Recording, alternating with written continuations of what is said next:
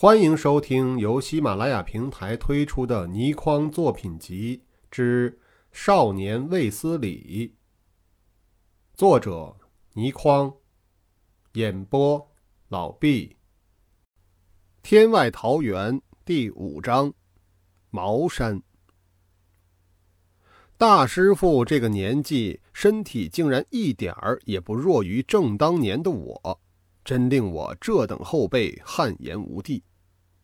我们一边走，大师傅一边解释：“我们今晚全军出动突袭敌人，正是我们动手的好时机。”我听得一头雾水。啊，什么？大师傅接着解释。老二混入了祝志强的军队做马夫，他是生面孔，不怕给人认出来的。听到这里，我才总算明白了大半。原来王浩然混入了祝志强的军队，伺机行刺，怪不得我几个月来见不到他。我也立刻知道，大师傅要和我不停的搬。就是要一直跟着祝志强的军队附近居住，所以他才会禁止我外出。因为我多次行刺祝志强失败，军队中很多人认得我。假如我一暴露行踪，给他们发现了，必定会严加提防。以后王浩然要行动便困难了。我明白了大师傅的苦心。明知事情成功在望，心情很是兴奋。正想答话之际，忽然见到前面数里处好像有重重黑影晃动。当然，距离这么远，如果不是我受过严谨的中国武术训练，眼力有异于常人，也绝对望不见他们。我心中一凛，连忙停口。大师傅低声说道：“他们。”便是祝志强的军队，躲在这里埋伏敌人的。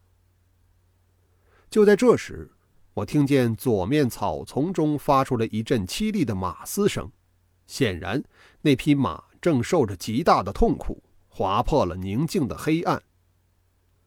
我循声望去，在微弱星光的掩映下，只见一个三十来岁的壮汉傲然挺刀而立，一匹马软软的倒下来。可不正是久违了的王浩然吗？我吃了一惊，大师傅却一把搂住我，二人一起伏在草丛内。大师傅的声音如蚊蚁：“嘘，谨声，老二刚刚杀掉祝志强心爱的大青马，祝志强担心马嘶声音会泄露了他们这次的秘密偷袭，一定会回来查看的。”果然，很快我们便见到了祝志强宁静而迅速地跑来，神情虽然焦急，但仍然保持冷静，一把便捉住呆呆站着的王浩然，沉声问道：“马匹发生了什么事？”王浩然装出十分惊怕的样子，指着躺在地上尚在淌血的大青马，痴痴地说不出话来。朱志强不耐烦地说道。快说，否则军法从事。王浩然正欲说话的样子，陡地从袖中伸出一柄后背锯齿短刀，一刀便刺进朱志强的右胸，直没至手柄。这柄后背锯齿短刀是三姓桃园龙虎宫的独家外门兵器，我卫斯理习武时使用的第一件兵器。也正是一柄王天兵随身使用的后背锯齿短刀，四十年来从不离身，他竟然传给了我，显然已经把我当做唯一的衣钵传人了。现在想起来也有点感动。而就是因为祝直强的伤口是出于这种后背锯齿刀所伤，大家都知道这是王天兵的独门兵器。宣英和祝家三兄弟也料不到，竟会有高手自三姓桃园走出来暗算祝志强。当然，一致认定是王天兵所为，才使师傅背上了这个黑锅十多年。祝志强万万也料不到，会在这个时候给这个毫不起眼的马夫暗算，根本完全没有想到要避开。加上王浩然身为三姓桃园第二刀手，刀法何等之高，这一招有个名堂，叫做“白驹过隙”，可知其快。敌人除非武功极高，而且早有防备，否则势难御过。只听得“噗”一声，祝志强闷哼一声，右胸鲜血如泉涌，已然受了极重的伤。王浩然已经趁势一记大擒拿手制住了他的左臂，一手则掩住了他的嘴巴，使他不致发出声音而惊动军队。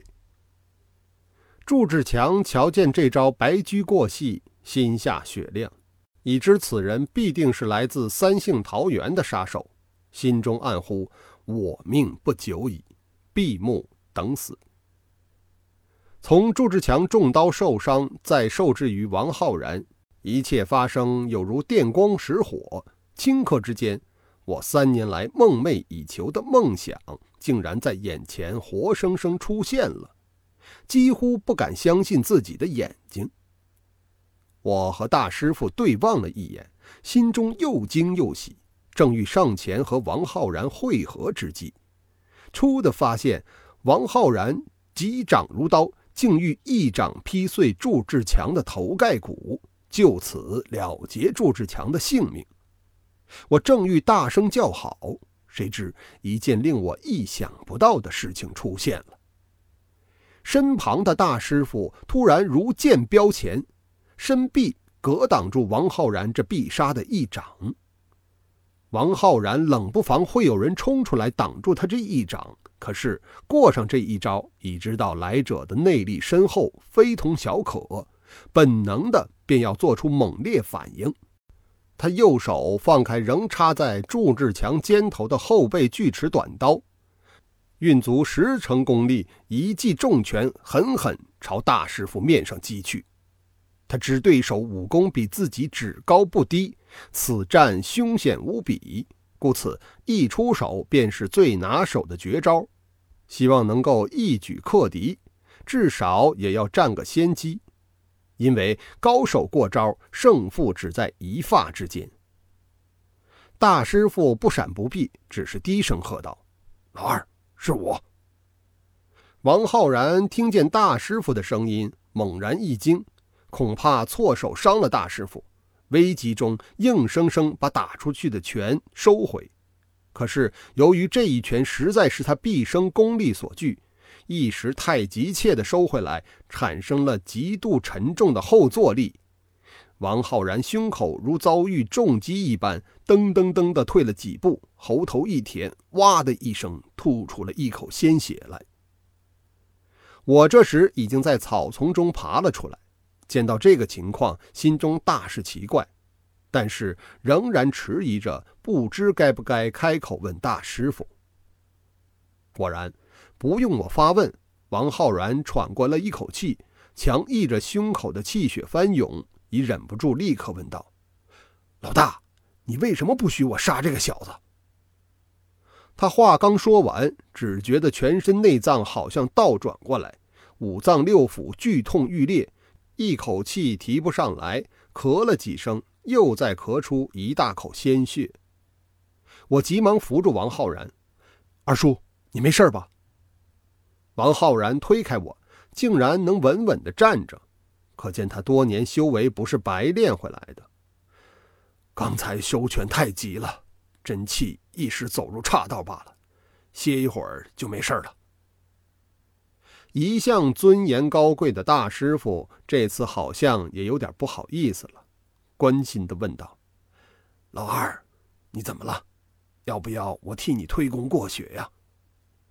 王浩然摇摇头，示意不用。他强忍着体内刺骨的剧痛，虽然竭力压抑着愤怒，但却无法完全掩饰得住。老大，你为什么不让我杀这个小子？我自出生二十多年来，一直和大师傅和二叔一起生活。二叔一向是大师傅如同父亲一般，永远都是听话顺从的，从未见过他用这种口气和大师傅说话。可知这次二叔的愤怒程度已经达到了极点。面对怒气冲冲的王浩然，大师傅也不发作，因为这个小子还有利用价值。王浩然想再问，却忽觉气血上涌，深呼吸一口气，硬生生把血再咽下喉咙，但已弄得整张脸涨成了紫红色。不停地挥动着手臂，却一时间说不出话来。我知道王浩然的意思。我们有什么要利用这小子的呢？大师傅叹了一口气：“唉，因为……”突然，一道刺眼的白光从我眼前飞来，快得叫人避无可避。然后，我只觉右肩传来一股强大的力量。